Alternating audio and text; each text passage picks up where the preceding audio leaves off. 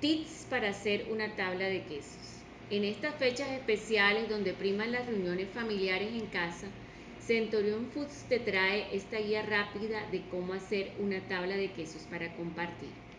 Primer paso, escoger los quesos y carnes de tu preferencia, marca Centurion Foods.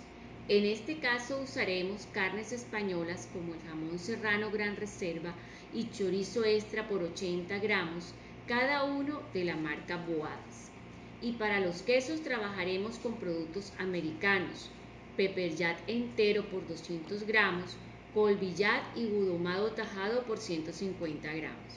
Segundo paso, selecciona entre las opciones que tengas en casa donde quieras montar tu tabla, ya sea un plato plano, tabla de madera, base de mármol. En nuestro caso usaremos una base redonda. Tercer paso, darle forma a los quesos dependiendo su presentación. El gouda ahumado que elegimos viene por 8 tajadas circulares, las cuales se cortarán en cruz para obtener 4 unidades de cada una. El colbillat viene en forma cuadrada por 8 tajadas, las cuales también cortaremos en forma de cruz para obtener 4 unidades.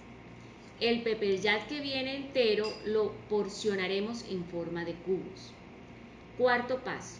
Las carnes de boadas que ya vienen porcionadas las ubicaremos de manera que le demos simetría a nuestra tabla. Quinto paso. Ya con nuestros productos porcionados, pasamos a darle forma a nuestra tabla jugando con los contrastes de colores. Podemos iniciar colocando de forma escalonada, es decir, colocándola una encima de la otra el ahumado seguido por el chorizo español, dando paso al colbillar que de igual manera se ubicará en forma escalonada. El jamón serrano gran reserva por su parte en pequeños cuadros nos permite seguir la secuencia anterior. Para finalizar, pondremos en el centro de la tabla los cubos anteriormente cortados de pepper jack. Estás listo para disfrutar de una deliciosa tabla con productos Centurión.